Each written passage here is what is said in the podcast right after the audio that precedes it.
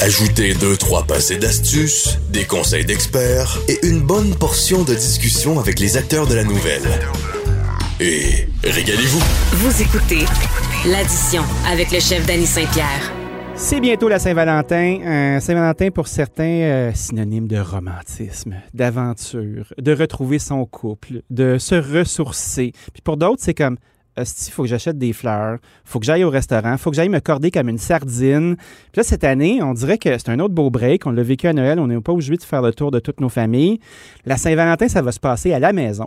J'ai au bout du fil Sylvain Charlebois, qui est professeur à l'Université d'Alousie, qui a sorti un petit papier tout récemment euh, sur euh, les dépenses qu'on fait en Saint-Valentin. Puis j'avais envie d'en parler avec lui. Salut Sylvain. Bonjour. On va dépenser 3 milliards de dollars pour notre Saint-Valentin en général au Canada, c'est ça? Bien, selon nos, estimations, c'est à peu près ça, ce qui est environ 20% de moins que l'année passée. c'est des euh, bidous, ça? Hein? ben, c'est quand même pas mal. L'année passée, le Saint-Valentin, c'était un samedi. Hein? Oui. Euh, c'est payant. C'était juste avant le, massacre de la COVID, là. un mois avant à peu près. Oui.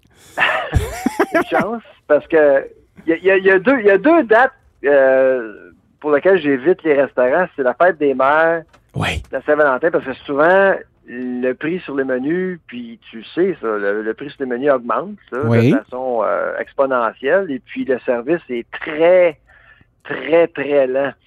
Alors, j'évite les, restaurants, mais euh, quand on commence notre vie euh, d'amoureux, ben on veut impressionner, on veut sortir euh, notre tendre moitié, etc. Alors on sort, puis euh, ben c'est ça, on paye.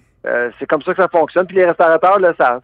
Ben c'est sûr, tu sais comme tu sais moi je suis restaurateur là, puis la, stratégie qu'on emploie à la Saint-Valentin pour être certain d'avoir le plus de sièges possible parce que c'est un enjeu économique là, quand on va au restaurant, vous avez l'impression que ben vous faites une belle soirée mais moi je veux un siège avec un espace-temps. Puis si on veut rentrer dans notre temps puis de pas fâcher les gens, ben il faut que tu fasses un menu spécial.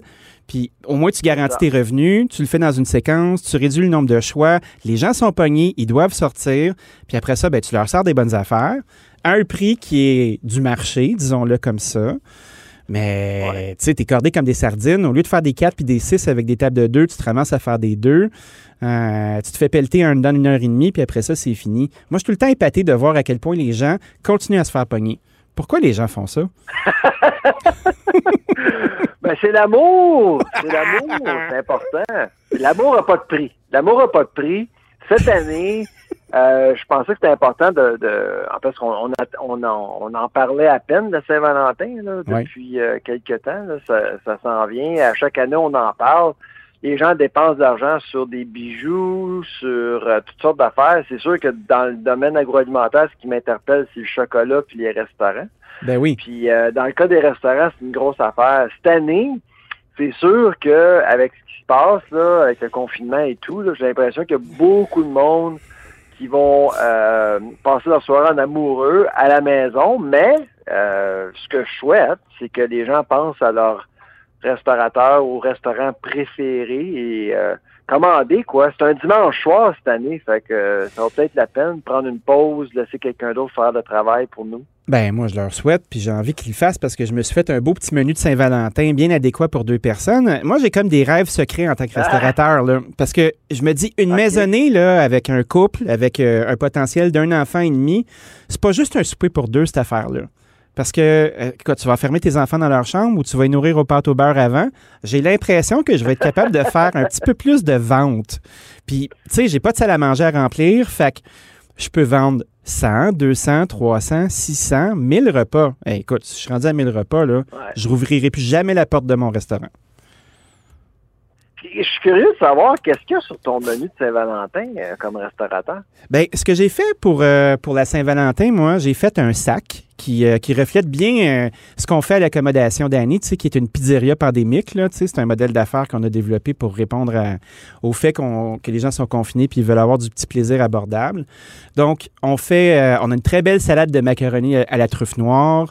J'ai un, l'enfant est légitime entre un cocktail de crevettes et de la guacamole. tout ça dans des petits contenants éco-responsables. j'ai une panne pizza qui se comporte comme un pain à la gratinée, des boulettes farcies de sauce mornée dans une belle marinara, puis un tiramisu euh, qui est dressé comme une charlotte. ça, c'est 69 pour deux personnes. Puis euh, les, gens, les gens se ruent là-dessus parce que je regarde le prix du marché pour deux, puis ça ressemble pas mal plus à 150 puis pourtant, je fais des sous avec ça. Donc, euh, Est-ce que tu livres à Halifax, par exemple? oui, je vais te relâcher quelques pigeons parce que le sac est pesant. Mais on va se faire un satellite. Mais tu vois, moi, j'ai l'impression que c'est collé sur mon corps ça va bien. J'ai des collègues qui font des brunchs aussi, des brunchs de Saint-Valentin parce que le brunch, ça fonctionne. Les, gens ah euh, profitent de, cet, cet, engouement-là. Moi, ce que j'avais envie de te poser comme question, c'est euh, depuis quand on voit, euh, on utilise les fêtes commerciales comme ça pour craquer des ventes dans le secteur de l'alimentation? Est-ce que vous avez quelque chose de documenté là-dessus? non, mais ça fait longtemps, là, que ce soit Pâques, que ce soit, bon, c'est sûr, Noël et tout ça, là. Il y a toutes sortes de fêtes qu'on utilise. Dans le fond, c'est qu'on on, on trouve des excuses pour faire sortir le monde. Euh, moi, j'ai l'impression qu'une fois qu'on est que la pandémie euh, se termine, j'ai l'impression que ces excuses-là, entre guillemets, vont servir beaucoup. Parce que les gens, là, ça fait quasiment un an là, euh, qu'on s'est domestiqué là, de façon extrêmement violente. Là. Oui. Et puis, euh, pour sortir, euh, comme là, ben moi, je vais aller prendre un café avec quelqu'un, puis c'est délibéré. Là, moi, je veux sortir de la maison en plein hiver, euh, rencontrer quelqu'un, un humain, quoi. Ben pas un écran, un humain, un en face de l'autre. Parce qu'on a le droit ici, là. C'est vrai. Hein? J'ai l'impression que d'inciter les gens de sortir, ça va être extrêmement important pour pour l'industrie du service, surtout pour ce qui est de la restauration. Moi, j'ai l'impression que les habitudes se sont perdues. Je suis extrêmement inquiet quant au fait que la restauration s'est quand même beaucoup démocratisée dans les 20 dernières années avec l'arrivée des émissions de cuisine. On pense à Pinard, au Distasio, la présentation de jeunes chefs québécois qui, euh, qui donnaient envie aux gens qui n'étaient pas propices à aller euh, à dans une restauration dite indépendante qui est un peu plus coûteuse. Euh, il y a un élan qui s'est lancé, c'est devenu presque banal, puis là, boum, on a tout arrêté. Je ne sais pas si les gens vont s'être trouvés d'autres activités. Qu'est-ce que tu penses de ça, toi? Ben, exactement. C'est euh, puis c'est important de, se rappeler que dans le fond, la restauration, ça demeure un secteur d'artisans, de création, euh, d'innovation. Euh, faut pas, faut pas le perdre, ça. Puis on est en train de le perdre malheureusement en, raison de la longévité de, de la pandémie. De plus qu'on, plus qu'on euh, plus que ça prend de temps, ben plus qu'on va on va en perdre. C'est un peu triste, là, mais c'est pour ça que pour la Saint-Valentin, là, euh, s'il y a une excuse que les gens devraient avoir, c'est justement de, commander. Si vous pouvez pas sortir, là, commandez euh, de votre restaurant préféré euh, pour une soirée, une belle soirée, là, puis encourager, ben c'est ça, des établissements qui malheureusement ont de la misère. Ah, c'est clair. La misère, elle est, elle est réelle. Il y a des gens qui se tirent bien d'affaires il y a un paquet de monde qui, qui se servent de ces activités-là pour faire euh, vivre leur endroit. Moi, ce qui m'inquiète beaucoup aussi avec la durée de la pandémie, c'est la perte d'expertise. Parce qu'il y a beaucoup de gens dans le milieu qui se retirent. Puis euh, je discutais avec Gaël Serre, qui était propriétaire du Grumman 78 avant, euh, une, une, des reines de la, de la restauration montréalaise. Puis on discutait du fait que y a, les salaires sont toujours bas. Euh, le fait de ne pas pouvoir partager le pourboire avec la cuisine rend ça difficile. cette expertise-là, cette expérience-là, elle va finir par paraître dans nos assiettes. Notre niveau de cuisine qu'on a, qu'on a obtenu, tu sais, moi j'ai 44 ans, puis je suis un des rares qui cuisine encore à mon âge, là. Puis tu sais, je fais de la pizza, fait que je suis vraiment loin de ma vocation de cuisine d'élite, là. Puis tu fais comme, bon, OK, ça va être quoi notre gastronomie? Comment on va faire pour compétitionner avec le reste de la planète? Comment on va faire pour se retrouver dans les 100 meilleurs au monde quand jamais le Canada est là, puis le Pérou en a 10 ou en a 15? Tu sais, tu fais comme, ouf, on a des grosses questions à se poser. Ah oui. Alors, absolument, c'est préoccupant. Fait que, c'est sûr, il y a du travail, il va y avoir beaucoup de travail à faire. Euh, après la pandémie pour ramener les gens, pour sortir. Euh, en tout cas, je sais que moi et ma femme, on ne gêne pas, on sort le plus possible euh, quand on peut. Là, parce que ici, à, Halifax, la COVID n'a euh, pas eu un impact comme par exemple à Montréal. Mais nous, on a un chalet à Saint-Sauveur. Euh, on n'est pas sorti pendant les fêtes parce que pendant les fêtes, ben, c'était le grand confinement. là, mais Ben cet été, l'été passé, on, on est sorti puis on va le faire encore cette année. Ben, Saint-Sauveur, c'est comme une espèce de petite bulle aussi. Là. On est à l'extérieur. Le- le- Ouais. Pour les gens qui Ah, connaissent pas Saint-Sauveur, c'est super beau c'est agréable. Euh. Pendant que je lisais ton article aussi, là, on, on s'attendait à ce qu'il y ait un, un essor de la natalité au Canada. Puis on, on a eu une Christie de belle surprise parce que les, les bureaux d'avocats ont 40% de plus de demandes de divorce. Fait qu'il y a une natalité en déclin, puis les divorces augmentent. Comment vous avez pris ça, ces stats-là? c'est incroyable.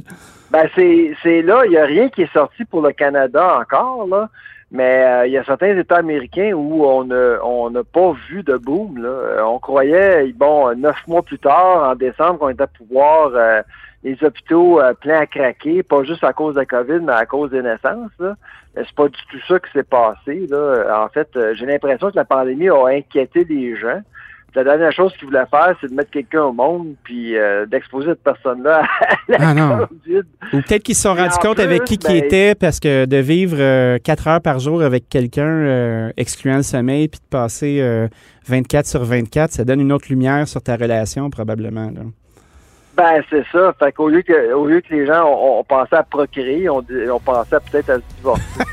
C'est malheureux, là, mais c'est sûr que la Saint-Valentin, encore une fois, la Saint-Valentin, c'est un moment pour célébrer l'amour. Rappelons-nous à quel point l'amour est important dans notre vie. Ben, Voilà. Je pense que oui, d'avoir bien choisi, d'être bien accompagné. Sylvain Charlebois, merci beaucoup d'avoir passé un beau moment tendre avec nous. Je te souhaite une très belle Saint-Valentin, où que tu sois. Ben, merci à toi aussi, hein. Salut, bonne journée.